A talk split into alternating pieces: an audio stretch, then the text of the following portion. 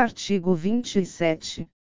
A decisão do processo, nas esferas administrativa, controladora ou judicial, poderá impor compensação por benefícios indevidos, ou prejuízos anormais, ou injustos resultantes do processo, ou da conduta dos envolvidos.